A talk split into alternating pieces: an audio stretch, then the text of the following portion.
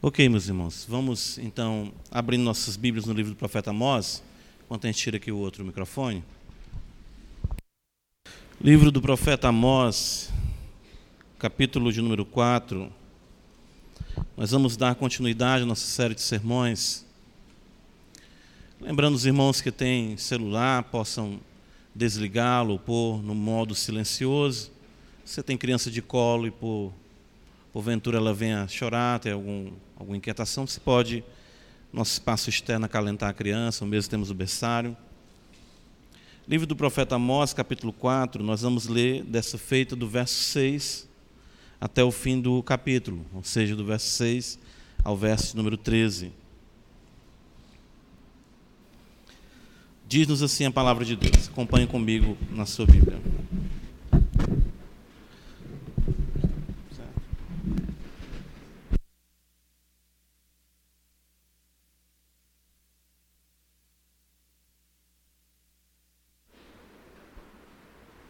Deu certo? Ok. Amós 4, do 6 ao verso 13, diz-nos assim a palavra de Deus. Também vos deixei de dentes limpos em todas as vossas cidades, e com falta de pão em todos os vossos lugares. Contudo, não vos convertestes a mim, disse o Senhor. Além disso, retive de vós a chuva três meses ainda antes da ceifa, e fiz chover sobre uma cidade e sobre a outra, sobre a outra não. Um campo teve chuva, mas o outro que ficou sem chuva se secou. Andaram duas ou três cidades, indo a outra cidade para beberem água, mas não se saciaram. Contudo, não vos convertestes a mim, disse o Senhor. Feri-vos com o crestamento e a ferrugem, a multidão das vossas hortas e das vossas vinhas, e das vossas figueiras e das vossas oliveiras, devorou o gafanhoto. Contudo, não vos convertestes a mim, disse o Senhor. Enviei a peste contra vós outros, à maneira do Egito. Os vossos jovens matei-os à espada, e os vossos cavalos deixei-os levar presos e o mau cheiro dos vossos arraiais fiz subir vossos, aos vossos narizes. Contudo, não vos convertestes a mim, disse o Senhor.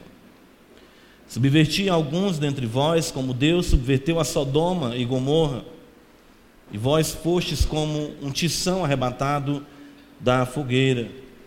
Contudo, não vos convertestes a mim, disse o Senhor. Portanto, assim te farei, ó Israel e porque isso te farei, prepara-te, ó Israel, para te encontrares com teu Deus. Porque é Ele quem forma os montes e cria o vento, e declara ao homem qual é os seus pensamentos, qual é o seu pensamento, e faz da manhã trevas e pisa os altos da terra. Senhor, Deus dos exércitos é o seu nome. Amém. Vamos orar ao nosso Deus mais uma vez, suplicando o seu favor. Deus, Todo-Poderoso, Criador dos céus e da terra, nosso Pai, a Ti seja dada as ações de graças, o louvor que é devido. Nós, o Teu povo, assim o fazemos nesse momento, nos prostramos diante de Ti. Inclinamos, Senhor, não somente nossas cabeças, mas sim nossos corações, crendo que o Senhor está acima de tudo e de todos, sublime, altaneiro, reina soberanamente, de forma majestosa Todas as coisas acontecem de acordo com a tua vontade, com o teu querer. Nada foge, Senhor, do teu controle, do teu domínio, do teu propósito. Deus soberano. Tu é quem estabelece os reis, tu é quem os remove. Em ti está, Senhor, a soma dos nossos dias, o número dos mesmos, todos estão demarcados, nem um dia mais sequer da vida de ninguém assim existirá. Tu és o Senhor, os tempos, as estações, as gerações que vêm, as gerações que vão, todas dependem de Ti. Em tudo, Senhor, de fato, todas as coisas subsistem em Ti. De Ti é que vem a vida, a respiração e tudo mais. Em Ti nós vivemos, nos movemos existimos. Nós queremos louvar o Teu nome. Em Jesus Cristo, Teu único Filho, nosso Senhor. Rei da glória Deus, Deus homem, encarnado, vencedor, assunto aos céus, a tua destra, Senhor, a ti invocamos. Ó, oh, bendito seja o teu Santo Espírito, Deus em nós e conosco, que nos regenerou, nos chamou com santa vocação, atingiu nosso peito de forma eficaz, permanente e nos conduz dia a dia, nos limpa dia a dia para o momento glorioso da manifestação da glória do Filho do Homem. Eis o teu povo. Foi tu quem nos chamou, foi tu quem nos fez povo teu e ovelhas do teu pastoreio. Foi a tua voz que cada santo ouviu. Foi o teu querer que moveu o querer de cada um de aqui estar. Foi o Senhor que moveu até aqueles que não queriam aqui estar, para que a tua palavra não voltasse para ti vazia e sim cumprisse aquilo para o que tu a determinou. Faz, Senhor, como diz o Santo Apóstolo, infinitamente mais, além do que pedimos ou pensamos. E que a dimensão do amor de Cristo, a altura, a profundidade, o comprimento, a largura, ó Deus bendito, possamos ser tomados dessa realidade, as nossas mentes elevadas à compreensão e à percepção da esfera celestial as nossas afeições aquecidas, enternecidas, tomadas, capturadas por Ti, e todas as paixões que ainda persistem em nosso coração sejam aniquiladas para a glória do Teu nome. Nada, Senhor, possa competir com o amor do Senhor em nossos corações. Mas tudo e todos, a semelhança dos 24 anciãos, a semelhança de todos aqueles que estão diante do teu trono, tudo e todos se prostrem diante de ti. Assim os nossos corações sejam assim, possam agir para a glória do teu nome. Faz, Senhor, cada vez mais o teu nome célebre, para que em toda a terra se saiba o Deus verdadeiro é o Deus revelado em Israel, revelado plenamente na face de nosso Senhor e Salvador Jesus Cristo. Eis o teu povo, eis-nos nós aqui, o teu povo. Glorifica o teu nome. Nós cremos no poder do Espírito Santo. Por isso assim te oramos em Cristo Jesus. Amém.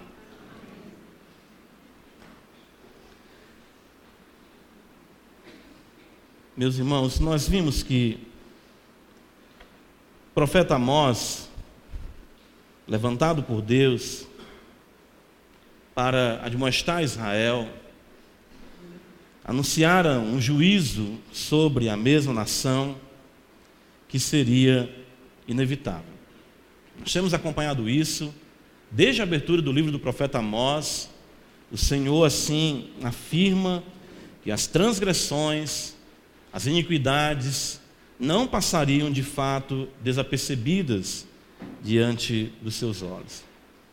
Sejam as transgressões daqueles que não são seu povo, sejam as transgressões de Judá, até mesmo de Israel, o Senhor é justo juiz e, como diz Abraão mesmo, ele fará justiça em toda a terra. Por muito tempo, Deus mostrar o seu povo e concede a Israel um contexto singular de tranquilidade e de estabilidade. Mas nem aí, nem nesse contexto, Israel se volta para o Senhor Deus. Nós vimos no capítulo 3, então, que o Senhor estabelece o tribunal, ele estabelece a acusação, Capítulo 3, 4 e 5 são oráculos mais longos no livro do profeta Amós, como nós já mostramos para os irmãos. Começam com a mesma expressão: ouvir a palavra que o Senhor fala, ouvir esta palavra, ouvir esta palavra que levanto como lamentação. O Senhor vai trazer à tona a luz a terrível realidade dos pecados de Israel e que o juízo que o Senhor determinara sobre o mesmo não era sem fundamentação, pelo contrário, havia sim muita razão para isso. Amós 3, versículo 11, os irmãos podem observar, o Senhor de forma conclusiva diz, na sentença que nós vimos nesse capítulo, portanto assim diz o Senhor Deus, o inimigo cercará a tua terra, derribará a tua fortaleza e os teus castelos serão saqueados. O Senhor anunciou, anunciou isso através de Amós. Israel seria arruinada, Isso não voltaria atrás, o Senhor assim diz através do profeta. O inimigo, a Síria, como nós é, sabemos pela história também, e também é registrado no livro dos reis, Deus levantou a Síria de forma cruel, cercou Israel com a sua sede em Samaria, e de forma terrível, avassaladora, arruinou as dez tribos que ali se encontravam. Tão duro foi o juízo de Deus sobre Israel, que nem mesmo as mulheres foram poupadas. De fato, tão duro seria, no contexto de Amós, falando para o povo juízo. Como nós vimos em nosso sermão passado, as mulheres nomeadas por Amós como vacas de Bazã, em sua arrogância, invertiam, subvertiam os papéis estabelecidos por Deus e o caos na sociedade se estabelecera. Quando os homens recuaram, as mulheres avançaram, a ordem foi invertida e assim nós vimos cada vez mais uma nação entregue às suas paixões, entregue ao engano de seus corações. Deus julgaria o seu povo por sua conduta injusta e violenta. Firmamos isso também, Amós capítulo 3, versículo 10, veja mais uma vez: Israel não sabe fazer o que é reto, diz o Senhor, e entesoura nos seus castelos violência e devastação. Os tesouros de Israel, a riqueza de Israel, aquela prosperidade por mais de quatro décadas no reinado de Jeroboão, foi forjada, foi exatamente estabelecida pela injustiça social, pela devastação, pela opressão dos pobres, um tumulto tal em Israel, uma anarquia, ou seja, uma não observância da lei de Deus, que era realmente até mesmo pior do que as nações ao seu redor. Tanto que o Senhor Deus chamou o Egito e a Filístia para testemunharem o juízo do Senhor sobre aquela nação. Versículo 9 do capítulo 3. O juízo seria inevitável. É isso que o profeta está dizendo. Porém, alguém ainda poderia perguntar assim: mas Deus julgará tão de imediato assim o seu povo? Nós sabemos que Deus já havia anunciado esses juízos em Deuteronômio capítulo 28, no livro de Levítico também.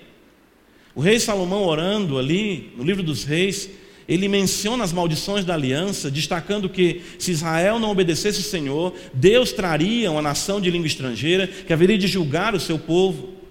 Mas se passaram tantos anos, tantas décadas, séculos, e parece que isso de nada ah, era realmente ah, tão urgente, ah, não estaria o profeta aí, quem sabe, sendo um tanto ah, enfático ou, ou demasiadamente enfático quanto à sua percepção do juízo de Deus?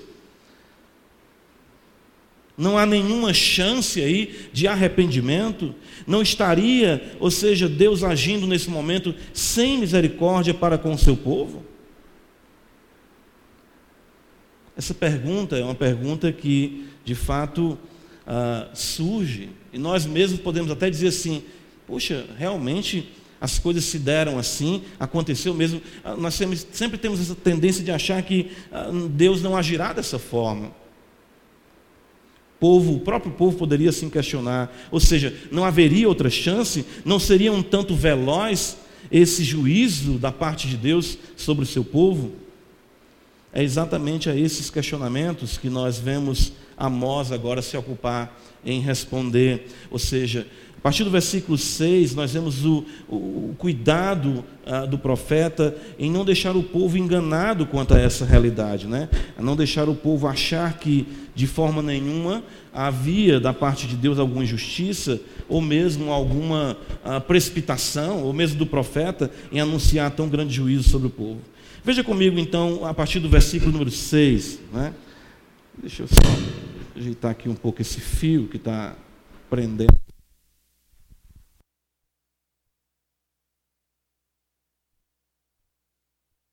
Seis, então, veja, nos diz assim: também vos deixei de dentes limpos. Veja ainda no versículo 7, o Senhor diz: além disso, o versículo de número 8, de fato 9, começa dizendo: feri-vos com o crestamento. E no versículo número 10, nós vemos ah, o Senhor falando através do profeta: enviei a peste contra vós outros. Versículo 11: subverti alguns dentre vós. Ou seja, veja que as ações ah, de Deus são intensas no meio do povo de Israel para trazê-los ao arrependimento. E nós vemos aqui a longanimidade de Deus. É com isso que Amós responde a possibilidade desses questionamentos. Ou seja, é um juízo inevitável, mas nós não teremos outra chance, não, não teria outra oportunidade. E veja que o versículo 6 começa dizendo também, ou seja, como se ele estivesse fazendo o link com o versículo número 11. Ou seja, o que eu estou trazendo de juízo sobre Israel não é algo novo, não é, não é, algo recente. De muitas maneiras e de muitos modos, o Senhor Deus chamou a atenção do seu povo, porém sem uma resposta satisfatória, ou seja, a ausência de arrependimento era total. Há uma persistência de Deus aqui, há uma didática aqui do Senhor de tentar fazer o povo compreender e se aperceber da longanimidade de Deus. Isso é algo que a, a, a, acontece em toda a história do povo de Israel.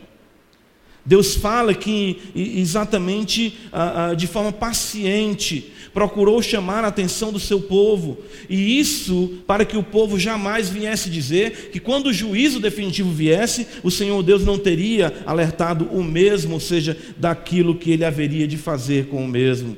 Versículo 7 do capítulo 3, o Senhor diz: Certamente o Senhor Deus não fará coisa alguma sem primeiro revelar o seu segredo aos seus servos os profetas.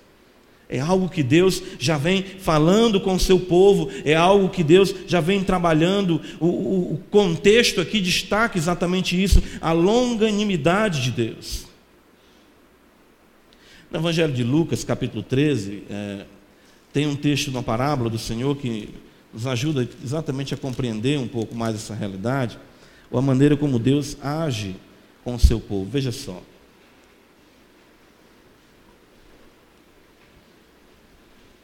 Evangelho de Lucas, capítulo 13. A partir do versículo 6 diz: Então Jesus proferiu a seguinte parábola: Certo homem tinha uma figueira plantada na sua vinha, e vindo procurar nela fruto, não achou. Pelo que disse ao viticultor: Há três anos venho procurar fruto nesta figueira e não acho. Podes cortá-la. Para que está ela ainda ocupando inutilmente a terra? Ele, porém, respondeu: Senhor, deixa ainda este ano, até que eu escave ao redor dela e lhe ponha estrume. Se vier dar fruto, bem está, se não, mandarás cortá-la. Interessante que o contexto aqui dessa parábola destaca o arrependimento como fruto buscado pelo Senhor. Versículo 5 do capítulo 13 ah, o caso da torre de Siloé ter caído, de Pilatos ter eh, matado alguns homens que estavam adorando no templo e misturado o sangue deles com o sangue, o sangue do sacrifício, foi algo que impactou muito a comunidade de Jerusalém. E o Senhor Jesus fala: ah, se não vos arrependerdes, todos igualmente perecereis. Ou seja, tudo que está acontecendo em redor de vocês, tudo que está acontecendo na vida de vocês, é uma atitude da longanimidade de Deus para levá-los ao arrependimento. Mas já se passou um ano, se passou dois anos, se passou três anos, vamos cortar. E aí, exatamente, o Senhor, aqui na parábola, diz: vamos deixar mais um ano. Se continuar depois desse ano ainda sem dar fruto, então de fato corta mesmo para que inutilmente não fique ocupando a terra. Mas isso destaca, mais uma vez, a paciência de Yahvé. A paciência do Senhor Deus em admoestar Israel, isso por séculos, por muitos anos, levantando profetas para que os mesmos se voltassem para Deus, mas o povo não se voltava. Interessante que Deus tocava nas estruturas com vistas de despertar o povo Porém, a cegueira era tal que não deixava o povo cogitar sobre a terrível realidade dos seus caminhos. Veja o versículo 6, a, a, a, os juízos que Deus trouxe em Amós capítulo 4, ele fala que deixou os israelitas de dentes limpos, houve um momento de fome, de escassez, de ausência de pão. No versículo número 7, Deus reteve a chuva em um lugar e choveu em outro lugar, e, e, uma cidade tinha água, outra cidade não tinha água, um campo teve chuva, outro não teve, um campo ficou frutífero, outro campo secou. As pessoas andaram duas ou três cidades a, procurando beber água, mas não saciavam a sua sede. Mas nada disso fazia o povo cogitar, pensar que tudo provinha da mão de Deus e era Deus chamando a atenção daquele povo para que se arrependesse de seus pecados e se voltasse para Ele. O Senhor modifica o clima, o Senhor é, mexe com as plantações. Veja no versículo número 9: o Senhor fere com o crestamento. A, a, a ideia aqui é exatamente de um vento quente que vinha da parte oriental ali da terra e não deixava com que o fruto de fato desenvolvesse, mas o secava. A ferrugem pragas que vinham sobre as plantações, as hortas, vinhas, figueiras, as oliveiras, tudo aquilo que era uh, fundamental à subsistência do povo. Mas o texto diz: contudo, não vos convertestes a mim. Versículo número 10, o Senhor fala que enviou também a morte contra o povo de Deus, a morte precoce, os jovens eram mortos à espada nas guerras. Nós vemos que o poder bélico de Israel também é desbaratado quando os cavalos são levados presos. O mau cheiro toma conta dos arraiais de Israel. Até mesmo chegar ao ponto de cidades inteiras serem subvertidas, à semelhança de Sodoma e Gomorra, e um ou outro escapou à semelhança de Ló, com as suas filhas, mas nada disso fazia o povo despertar fazia o povo cogitar de que suas vidas não estavam de forma agradável a Deus. Irmãos, eu creio que é um grande perigo que nós enfrentamos hoje. Se nós observarmos essas questões todas, elas acontecem de uma, uma medida ou outra ah, em nossa esfera, na nossa terra, com o nosso povo e com o mundo, podemos dizer. Deus tem de diversas maneiras tocado nas estruturas sociais. Nós temos observado o caos se estabelecer, a desordem, nós temos observado a seca em um lugar, a chuva em outro lugar, nós temos observado exatamente todas essas questões e temos interpretado as mesmas de forma natural. Nós esquecemos do aspecto sobrenatural de que Deus é quem está fazendo essas coisas e nos chamando a atenção. A realidade de uma doença como essa, uma pandemia que está se mencionando aí, tudo isso procede da mão de Deus para nos chamar a atenção. Não ficarmos apenas assustados ou considerando como isso é transmissível, ou cuidado com isso, com aquilo, e nós não paramos para pensar de que Deus pode estar, e assim nós cremos pela palavra, julgando o mundo. E admoestando nós como igreja, para que não venhamos a fazer daqui o nosso lugar de descanso, de satisfação, de repouso. Será necessário Deus tocar no que mais em sua vida para você entender que Deus de fato é o seu Deus. Quantas e quantas vezes o Senhor ah, toca nas nossas vidas em coisas que nos são preciosas, e isso vem unicamente por conta do seu amor em disciplinar o seu povo, e nós não paramos para pensar que Deus está chamando nossa atenção. Nós não paramos para fazer isso. Interessante é que isso é mencionado constantemente. O Senhor diz: ah, Eu também fiz isso, além disso, eu fiz isso. Ah, eu toquei na tua vida financeira, eu toquei no teu casamento, eu toquei no teu corpo. A tua casa está um problema, a tua vida está um problema. O que é que falta mais para você entender que eu quero que você se volte para mim?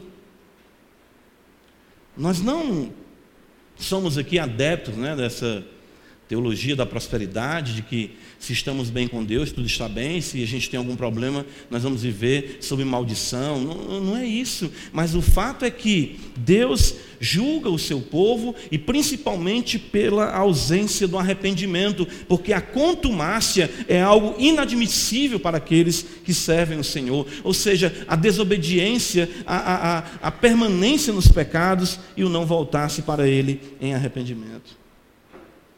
É terrível a insanidade humana, porque ela não cogita da necessidade de Deus. Os ímpios estão aí fora e acontece um problema como esse, de uma epidemia, acontece, ah, sei lá, vamos pensar uma coisa aqui terrível, como um apartamento, um prédio daquele que caiu em Fortaleza, já passou, né? Até se esqueceu já ou de um, de um, avião que nós lembramos ali que ah, no aeroporto de Congonhas ah, dezenas de pessoas morreram, ou mesmo do tsunami, tão impactante que levou até mesmo alguns evangélicos a mudarem a sua visão ortodoxa da onisciência e onipotência de Deus. O fato é que os homens se habituaram a interpretar, ou nem mesmo interpretar, as intempéries da vida ah, com a percepção do Altíssimo. Os homens fizeram isso. Os homens aí fora fazem assim. Agora, nós, como crentes, nós, como povo de Deus, devemos pensar: peraí, não é que tudo que de pecado, que todo problema na minha vida seja necessariamente por conta de um pecado, mas uma coisa eu lhe garanto: nenhum momento da sua vida você está sem pecado. Então, eh, o texto de Hebreus, capítulo 12, é bem conhecido de nós, veja só ele vai nos dizer exatamente algo interessante, que às vezes a gente não percebe isso. Veja. Hebreus capítulo 12, ele diz assim: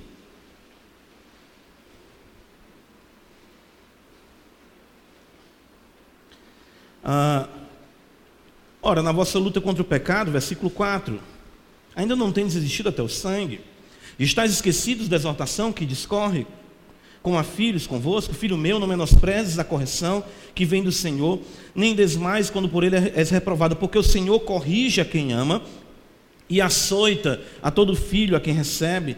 É para a disciplina que perseverais. Deus vos trata como filho, pois que filho há que o pai não corrige, mas se estáis sem correção, de que todos se têm tornado participantes, logo sois bastardos e não filhos todos os crentes constantemente estão sendo disciplinados pelo Senhor em alguma medida. Isso é importante nós entendermos. Deus constantemente está nos admoestando, o Espírito Santo de Deus vem nos admoesta, usa a consciência para dizer: está errado, isso não está certo, não prossegue dessa forma, e a gente continua. Quando persistimos em algum pecado específico, tão claro diante de nós, nós não conseguimos dizer não para Ele, nos submetemos à paixão, o açoite é mais intenso. O fato é que, por sermos filhos de Deus, Deus não abandonará a vara da disciplina sobre as nossas vidas. Isso é algo muito importante nós compreendermos. Deus está pacientemente, misericordiosamente, longanimamente chamando a atenção dos pecadores a fim de que os mesmos se voltem para Ele e vivam. Precisamos entender isso, precisamos aprender a interpretar a vida, precisamos olhar para as situações e entender: isso é a mão de Deus. Isso é a mão de Deus. Ah, às vezes nós nem percebemos os pecados, né? Ah, Existem momentos na nossa vida, e de fato eu, eu, eu, creio que isso é muito bom, você vai crescer na caminhada cristã, faço votos uh, para todos nós, como crentes que assim seja, e você vai entender pecados mais profundos vaidades, arrogância, soberba, pedância, a soberba da vida, sabe, a, a, a, não percepção da sua pecaminosidade e uma autoestima que você tem de si próprio, são coisas que constantemente Deus vai estar nos açoitando para abandonarmos, para deixarmos. Nós vemos então o trato de Deus com o povo de Israel vinha se prolongando por, por séculos. E o povo não se voltava para ele, o povo continuava com o culto falso, com a, a, a, ordem social invertida, ou seja, mulheres assumindo a liderança dos lares, homens recuando nos seus papéis a violência, a corrupção, e Deus levantando profetas, Deus levantando profetas, Deus fazendo ter seca num lugar, Deus agindo de outra forma em outro lugar, jovens morrendo à espada, e ninguém parava para dizer: Isso é a mão de Deus.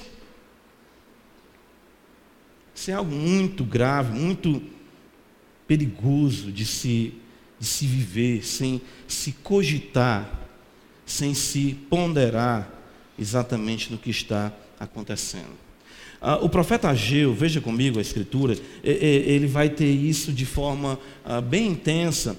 Ah, o texto diz para nós, eh, o Senhor fala exatamente também aqui, que ele está punindo o povo. Aqui é uma realidade após exílio.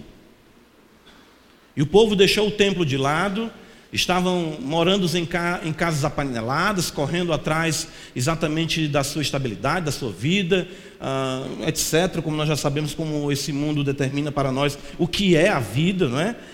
E o Senhor diz exatamente para o povo, não é? Versículo 4 do capítulo 1 de Ageu: A casa é tempo de habitardes, vós em casas apaineladas, enquanto esta casa permanece em ruínas. Ora, pois, assim diz o Senhor dos Exércitos: considerai o vosso passado. Tendes semeado muito e recolhido pouco, comeis, mas não chega para fartar-vos, bebei, mas não dá para saciar-vos, vestivos, mas ninguém se aquece, e o que recebe o salário recebe para pô-lo num saquetel furado. Assim diz o Senhor dos Exércitos: considerai o vosso passado, considerai e é interessante que a pessoa muitas vezes tem todas essas coisas, da comida, da bebida, da roupa, da casa e tudo mais, mas nada disso preenche, planifica. A vida é uma vida ah, de lástima, de tristeza, pela não vivência de uma realidade íntegra na presença de Deus. Constantemente o profeta, ele vai exatamente fazer isso, uh, de se considerar o passado, de se observar o que está acontecendo. O profeta Ageu, ele vai ser também muito recorrente nessa expressão. Volta para Amós capítulo 4 comigo. O que, que o Senhor Deus busca de nós? Por que essa insistência de nos açoitar? Por que essa insistência exatamente de, uh, uh, de nos disciplinar? Não é? Por que tanto isso? Veja, por cinco vezes, Amós capítulo 4, versículo 6, versículo 8, versículo 9, versículo 10, versículo 11, a expressão do profeta, a palavra de Deus diz: Contudo, não vos convertestes a mim, disse o Senhor. O que é que o Senhor busca do seu povo? O que é que Deus busca de mim e de você? Unicamente conversão, voltar-se para Ele, voltar-se para o próprio Deus. O que Deus quer unicamente é que você entenda que Ele é o único ser capaz de preencher a tua vida. Deus não precisa de nada. O que, que Ele busca de mim, de você? Não é dízimo, não é oferta. Isso são exatamente ah, pontos da, ah, que, demonstram a nossa fidelidade e amor, mas Deus não precisa de nada. Os sacrifícios que Israel apresentava, ele diz: Eu não como carne de animais, eu não bebo sangue de animais. Ah, podem cortar toda a madeira do Líbano e matar todas as alimárias do campo, ainda não seria suficiente para agradar o Senhor Deus. Salmo 24 diz que do Senhor é a terra, a sua plenitude, o mundo e aqueles que nele habitam tudo pertence a Ele. Paulo, em Atos 17, diz uh, que nele uh, nós vivemos, nos movemos, existimos, porque dele é que procede a vida, a respiração e tudo mais. Deus não precisa uh, de campanha, de, de voto, no sentido de se barganhar alguma coisa com Deus. Eu vou jejuar para ter uma vitória, eu vou fazer uma campanha. Eu já vi gente fazendo jejum até de internet. Vou jejuar a internet, eu nunca vi isso. Jejum da internet, jejum, vou fazer isso para obter uma vitória, não. Que Deus quer exatamente é que o povo, o seu povo se volte para Ele, voltar-se para, para Yahvé, seria a vida de Israel. Ah, da mesma forma que nós vemos o Senhor dizendo, ah, não vos converteste, Ele fala a mim, por cinco vezes a mim, a mim, a mim, a mim, Ele fala. Ele sabe que a sua, a minha e a nossa maior necessidade é Ele, é o Senhor Deus. Voltar-se para Ele consiste em arrepender-se. A palavra utilizada aqui por Amós ah, simplesmente diz voltar. Vire, mude de rumo. Para onde você está indo, o que você está fazendo, pare tudo e volte para Ele. Da mesma forma que essa palavra, como nós falamos do profeta Ageu, de considerar o passado, é, constantemente tenho pensado na igreja de Éfeso que o Senhor fala: lembra-te, pois, de onde caíste, lembra-te, pois, não foi de repente você começou a colocar a minha vida, o meu preceito, a minha palavra em segundo plano. Volte, considere o passado, lembra-te, pois, de onde caíste, volta para mim. Conversão ela vai ter, como nós falamos, como como fosse uma moeda, né? as duas faces, o arrependimento e a fé. O texto diz: Contudo, não vos convertestes a mim. O povo sofria, o povo recebia juízo de Deus, as coisas davam tudo errado. Se era o juízo no pão, se era o juízo na água, se era o juízo vindo na casa, na sociedade, e ninguém se voltava para o Senhor, ou seja, ninguém parava para dizer: Senhor, nos perdoa os nossos pecados. Qual foi a última vez que você reuniu a sua família e disse: Senhor, perdoa os pecados meus, os pecados da minha esposa, os pecados dos meus filhos? Jó, quando seus filhos terminavam o rodízio de banquete nas suas casas, ele oferecia sacrifício a Deus, dizendo: Talvez algum dos meus filhos tenha blasfemado contra o Senhor. Havia essa preocupação, o arrependimento daqueles que de fato seguem a Deus. Conversão vai consistir no arrepender-se do caminho que estamos equivocadamente trilhando e crermos, ou seja, confiarmos na palavra de Deus, no que Ele está dizendo. Abre comigo no livro do profeta Miqueias. Ah, irmãos, o que está acontecendo hoje é algo muito, muito complicado.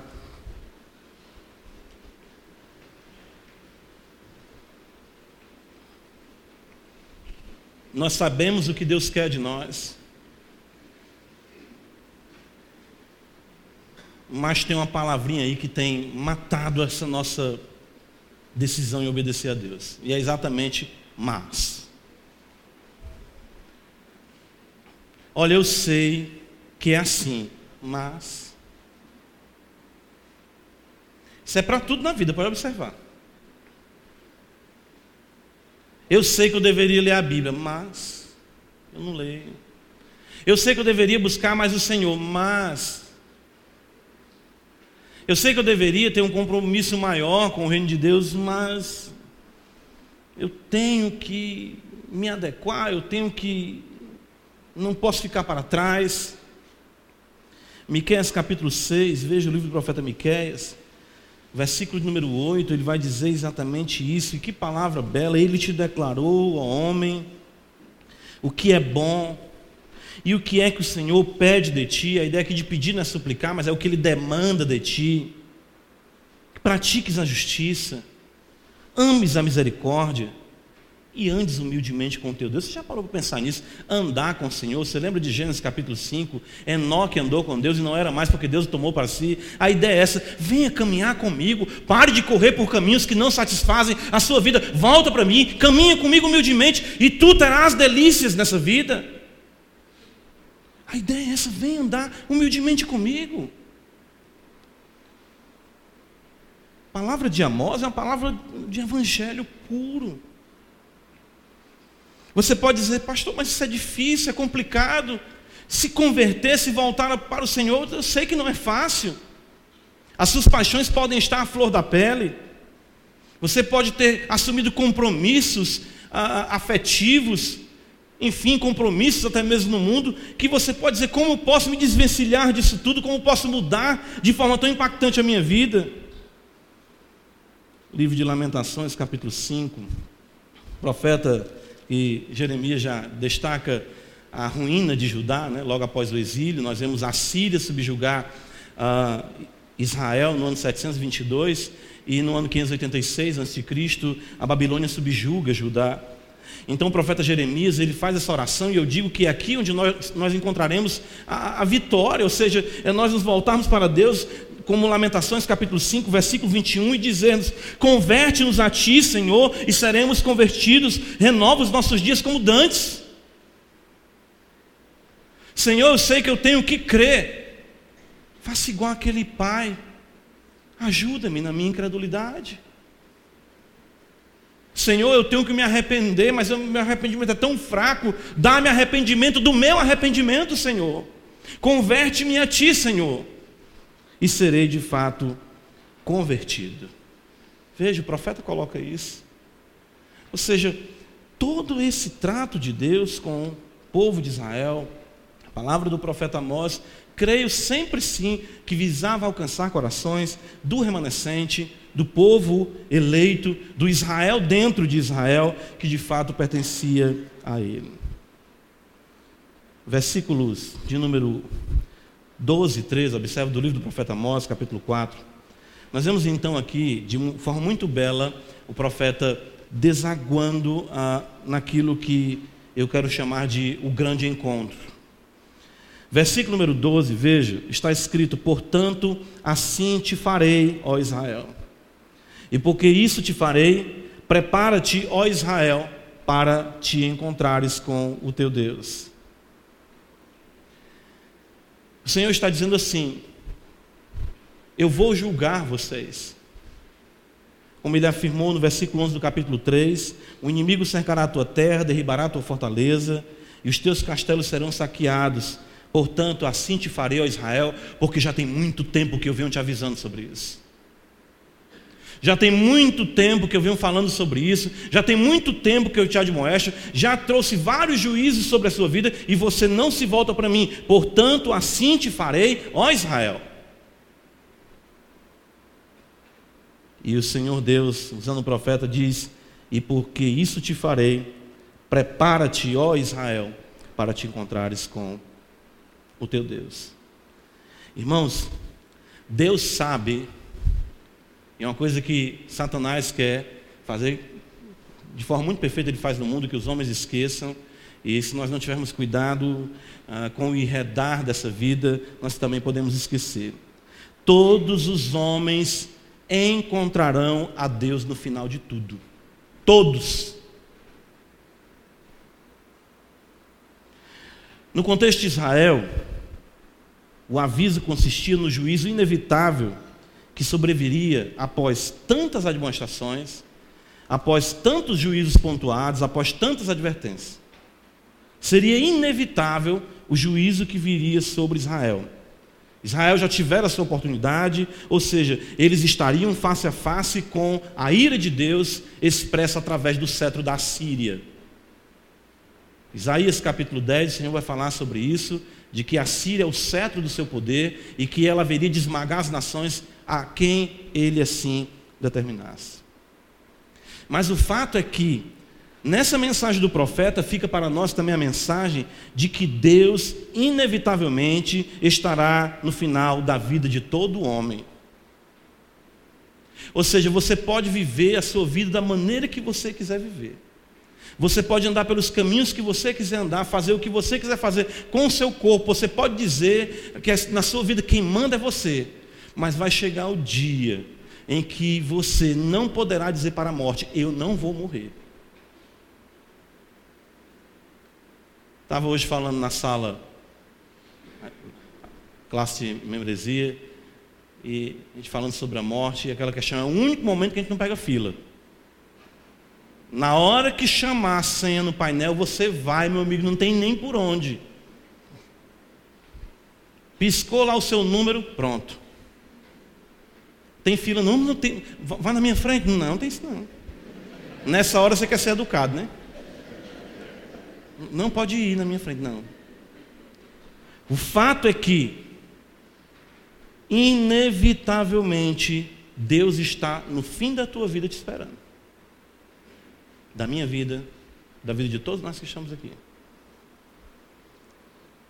O que nós temos que perguntar, devemos, de fato devemos nos indagar, é em que condições se dará esse encontro. Porque Deus está dizendo para Israel: prepara-te, ó Israel, para te encontrares com o teu Deus. De um modo geral, por direito de criação, Deus Todo-Poderoso, Ele pode dizer isso para toda a humanidade: prepara-te, ó humanidade. Toda a humanidade comparecerá ante o trono branco, nós sabemos disso. E nós que estamos aqui, a semelhança de Israel, como povo de Deus, o Senhor diz: Prepara-te, ó igreja, para te encontrares com o teu Deus. Isso, então, os termos desse encontro, dependerá se o homem se converteu ou não dos seus caminhos. Ou seja, ah, como será esse encontro? Ah, se será um encontro de misericórdia ou se será um encontro de juízo? Israel, não querendo encontrar o Senhor em misericórdia, haveria inevitavelmente de encontrá-lo em juízo. E nós, como compareceremos diante de Deus? Lembra da parábola que o Senhor fala? Um homem falou ali: Senhor, manda meu irmão partir comigo minha herança. E aí ele disse: Quem me constituiu? Né, juiz, partidor, enfim, um árbitro entre vós nessas questões. Ele conta a parábola daquele homem, os irmãos já conhecem o texto. O campo dele produziu muito. E ele disse: O que é que eu vou fazer? Coisa boa, né? Deu tudo certo. E aí ele diz: Já sei, vou construir celeiros maiores, vou guardar tudo que eu tenho e vou dizer à minha alma: olha aí, descansa, come, bebe, regala-te, tem em depósito muito, muito suprimento aí, para, ah, ou seja, para a tua vida, a minha alma. E o que é que o Senhor Jesus fala? Tolo. Interessante isso, eu acho aquilo tão forte. Ele diz: tolo, essa noite te pedirão a tua alma.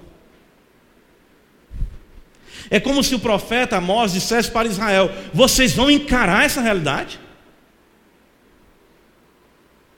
Olha o versículo número 13, o que, é que o profeta apresenta para nós, porque é ele, falando de Deus, quem forma os montes e cria o vento, e declara ao homem qual é o seu pensamento, e faz da manhã trevas e pisa os altos da terra. Senhor Deus dos exércitos é o seu nome.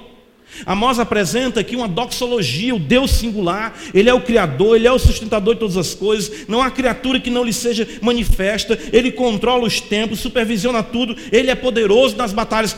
É esse Deus que você vai encarar?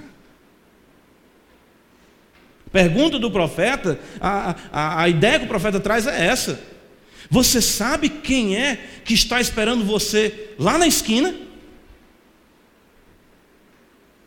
Coisa ruim, época de colégio, né? Tem gente que fica com raiva da gente de graça. Aí vem aquele que diz, eu vou te pegar lá fora. Rapaz, eu não consegui estudar, o rapaz me jurou e eu fiquei perturbado. Eu não consegui estudar e aquele negócio, como é que eu ia fazer? Todo dia de aula, tem até um, me lembro um filme que eu assisti quando eu era criança, que o nome do filme é Te Pego Lá Fora. E a, a questão aqui é que o profeta diz: prepara-te. Vamos pensar no Amós cearense? Destar. Destar. Prepara-te, ó Israel, para te encontrares com o Senhor teu Deus. Você terá coragem, o profeta está, está, está colocando aqui para Israel, vocês vão ter a coragem de ousar comparecer diante desse Deus sem estar de fato arrependido. Não faça isso.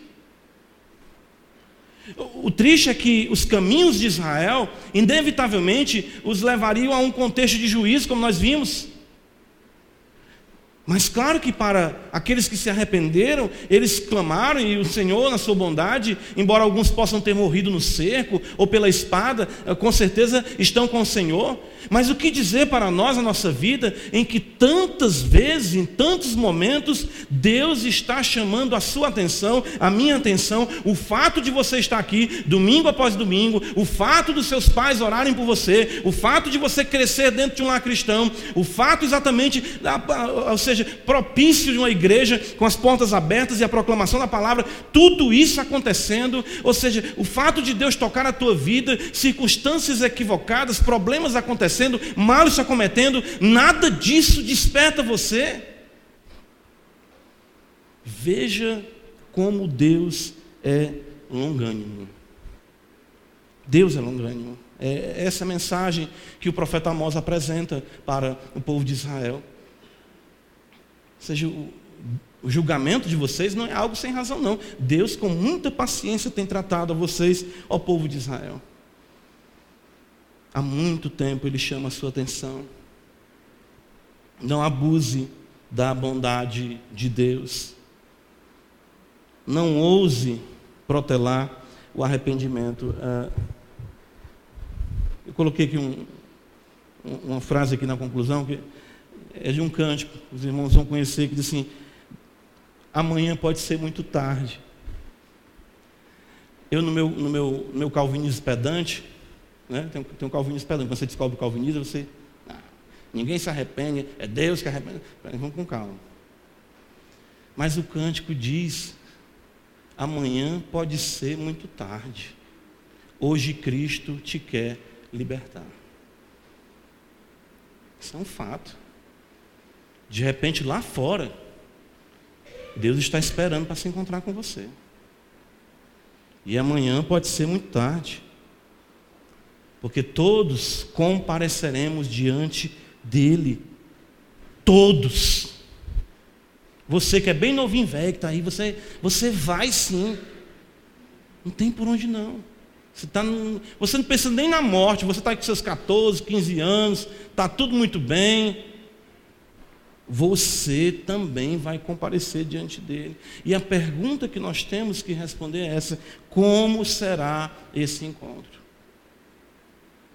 Isso aqui é a pergunta mais importante que nós temos que responder. Como será esse encontro?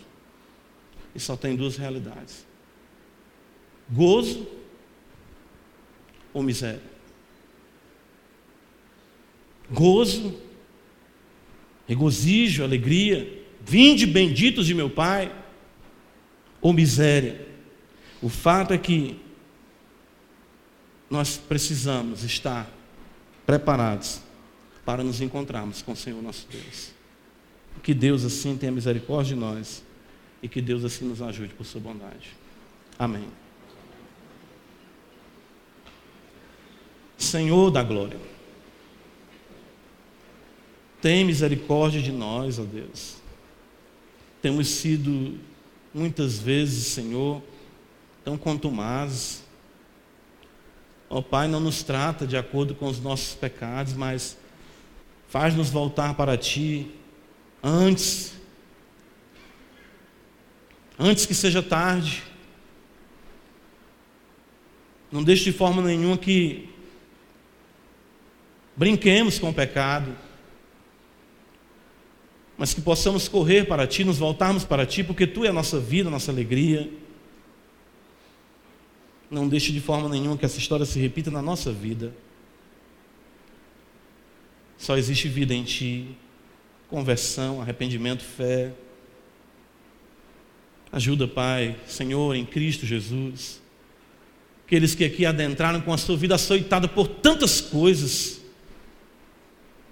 Isso é a tua bondade se é a tua misericórdia que depois dessa sequência de açoites, essa palavra chega e diz para essa vida: hoje é o dia do encontro com o Senhor. Dá o arrependimento, Senhor. Dá, Senhor, a fé nesta palavra pregada, a palavra do Senhor. E a guinada na vida, a mudança de vida, o compromisso contigo para a glória do teu nome. Ó Senhor, porque naquele dia nós não queremos ouvir da boca do Senhor, apartai-vos de mim. Não, Senhor, nós queremos ouvir da boca do Senhor, vinde benditos de meu Pai. Entrai e tomai posse do reino que vos está preparado desde a fundação do mundo. Ajuda-nos, Senhor. Prepara-nos, Senhor para nos encontrarmos contigo. Converte-nos a ti e seremos de fato convertidos. Renova os nossos dias como dantes, para que possamos viver para o louvor e glória do teu nome. Em Jesus Cristo, nosso Senhor. Amém.